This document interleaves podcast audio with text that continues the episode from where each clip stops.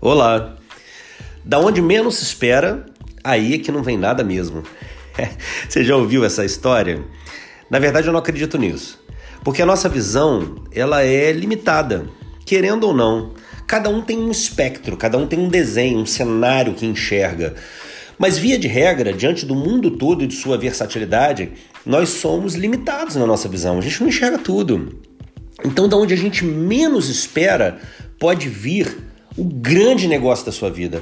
Pode vir o grande companheiro, a companheira, pode vir o amigo, a amiga, sabe? É, é pode vir aquilo que você nunca imaginou, porque está procurando nas cercanias do seu domínio, está procurando onde você conhece. Mas Deus é capaz de fazer coisas da onde você nem sonha, nem imagina.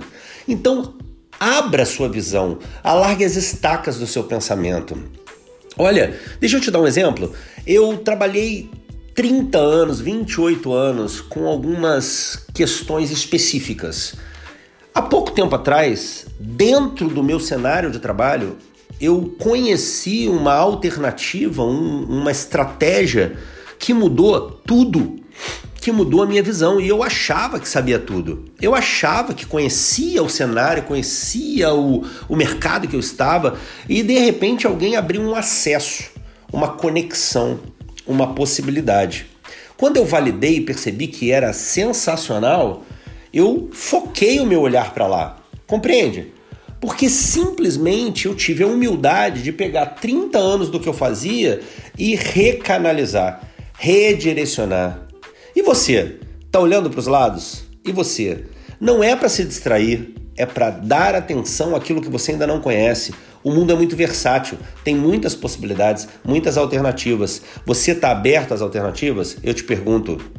Foque hoje, essa semana, esses dias, esse mês, esse ano de 2024. Foque nas possibilidades que você nunca olhou.